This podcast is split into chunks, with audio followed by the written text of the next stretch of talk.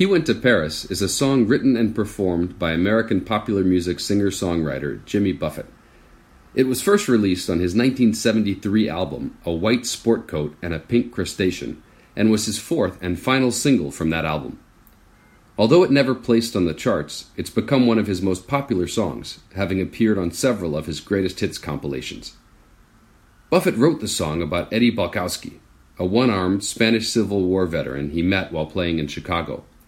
On the live album, You Had to Be There, Buffett mentions this as a favorite song he wrote.